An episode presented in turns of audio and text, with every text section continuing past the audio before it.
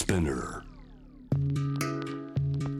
グローバーがお送りしております。J-Web ジャムダープラネットさあここからは海外在住のコレスポンデントとつながって現地の最新ニュースを届けてもらいます。ニュースフォームコレスポンデント今日はインドネシアからです。ジャカルタの西隣タンゲラン在住の株式会社ハレハレ代表大沢拓也さんです。はじめましてよろしくお願いします。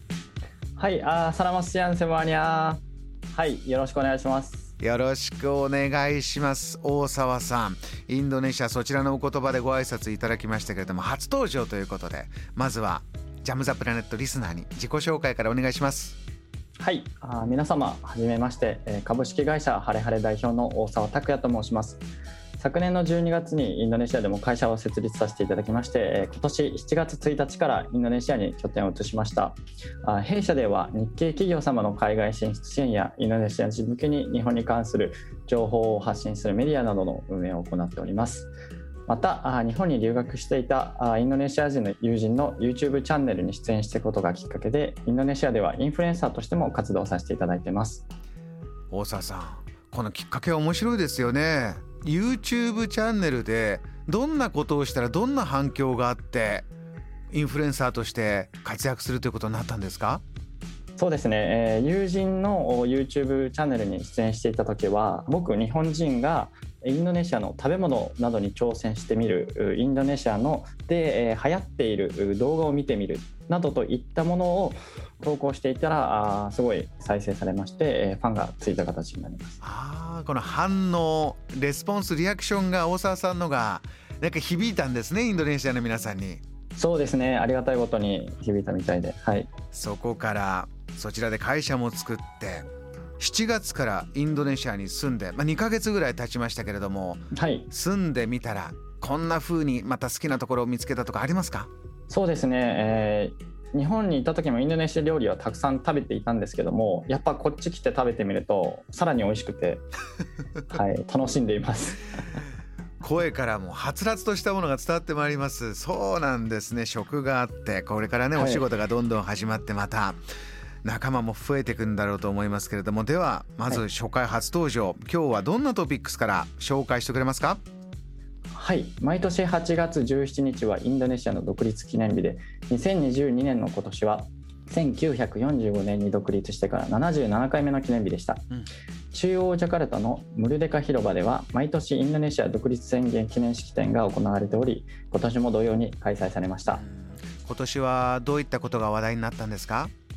はい。今年の式典の中で行われた国旗掲揚式では国旗奉納の際に国旗を運ぶ役を担った人物が綺麗だということで、えー注目が集まったんですが、うん。その彼女があゆみプトゥリ佐々木さんといってえーインドネシアと日本のハーフであるということでさまざまなメディアに取り上げられ話題を呼びました。そうなんですね。大沢さんもこの映像か何かご覧になりました？そうですね、えー YouTube に動画が上がってるんですけども彼女が直接インドネシアの大統領に国旗を奉納する姿はすごいとても感動しましたね。こういったところからねまた両国の歴史などをこうじゃあどうなっていたのか調べる方ももちろんいるでしょうし他にもこの式典以外にも注目のものっていうのはイベントなどもあるんでしょうか？はい、えー記念式典以外に独立記念日の日にはあ公園や道路で、えーロンバといって綱引きやお菓子の早食い競争などのイベントが行われています。で私も今年 TikTok インドネシア主催のイベントに招待いただきまして、えーそのロンバに参加してきました。大沢さんロンバあの先ほどはい。綱引きや早食い競争いろいろ言ってましたけど大沢さんはどんなはい。コンテストにロンバに参加したんですか、そうですね。地域などによって、えー開催されるものなど違うんですけども僕自身はあのミニサッカーといって3対3のあの小さいサッカーに参加させていただきました。えー。いかがでしたか？そこをいった独立記念日のイベントの中でサッカープレーするどんなお気持ちでした、すごい高揚感高いですね。ああそうなんだ。なかなかね誰しもできる経験ではないですよね。はい。うん。えーではもう一つのトピックも独立記念日にまつわるものだそうで教えてください。はい、えー今年77回目のお独立記念日にはインドネシア政府が新紙幣を発行しました、うん。インドネシアではもともと7種類の紙幣があるのですがあそれらの紙幣に肖像として描かれている人物や図案に変更はなかったんですが印刷の鮮明さ材質とサイズが変更されましたんあのこういった紙幣の変更というのはそちらではどんな影響、はい、例えばこれで買い物する方増えてとか何か影響を感じます？そうですね。先日私自身も両替に行ったんですけどもまだ換金できる銀行など場所が少なくて、うん、まだ実際にはそこまで普及していない感じですね。うんここから。やはりポイントはこの安全性偽造されにくいというところなんでしょうかねそうですね、えー、偽造されにくい、えー、他に、えー、今回紙幣が小さい金額になりにつれ紙幣のサイズも小さくなる仕様となったんですけれどもそれは視覚障害者のある方でも識別しやすいようにと変更されました。こういった工夫も詰まっている。パッと大きさ触れただけで金額が分かるように、はい、えー、新デザイン独立記念日に新デザインになった。ではですね大沢さんもう少し時間あります。もう一つトピック教えてください。はい最後は日本関連のイベントについてです、うん。えコロナの自粛ムードも終わりショッピングモールなどでのイベントが再開しつつあります。今では毎月毎週のようにインドネシアのどこかで日本関連のイベントが開催されています。そんなたくさんあるんですね。はい、今年は国際交流基金主催の日本映画祭やジャカルタ日本祭りなどが3年ぶりにオフラインで開催される予定でいます大沢さんも注目している中でもこういったイベントとかありますか？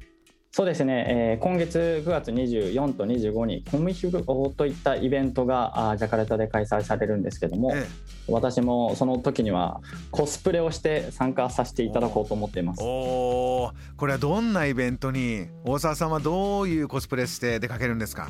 あのアニメ関連のイベントなんですけども私はちょっと今流行りのスパイファミリーのアーニャか美術廻戦の五条さんで。アーニャは割とおちびちゃんよ。女の子よあれは。可愛らしい。そうですね。ちょっとチャレンジしてみようかなと思ってます。そそちらはあのそういうなんていうんですかね、はい、コスプレでこう遊ぶちょっと面白がっていろんな遊ぶなんていうカルチャーがあるんですか？そうですね。あのインドネシアのテレビではあの以前から「ドラえもん」だったり「名探偵コナン」「キャプテン翼」などあの放送されていたこともあってで今ではアニメをオンラインで視聴できるサービスも増えて最近のアニメである「東京リベンジャーズ」えスパイファミリー」「呪術廻戦」なども人気がありますね。はあコスプレでもちょっと他の人がしないようなことをやって面白くやろうよというのはあるんですね。そうですねはいやっぱ日本関連のイベントに行くとあの日本が好きなインドネシア人やっぱきっかけは何かっていうとアニメが多くてですね。はい、なのでアニメとは関係ないイベントでもコスプレをした人たちがたくさんいることもあります。これはすれ違っただけですぐ仲良くなれそうですねこういうものはね。そうですね。はい。とても仲良くなれます。ぜひ大沢さんまたこの番組でリポートを伝えていただければと思います。わ、はい、かりました。初登場ありがとうございました、はい、またお願いします。こちらこそありがとうございました。またよろしくお願いします。今夜のこの時間はインドネシア在住のコレスポンデント大沢拓也さんにお話を伺いました JAM The Planet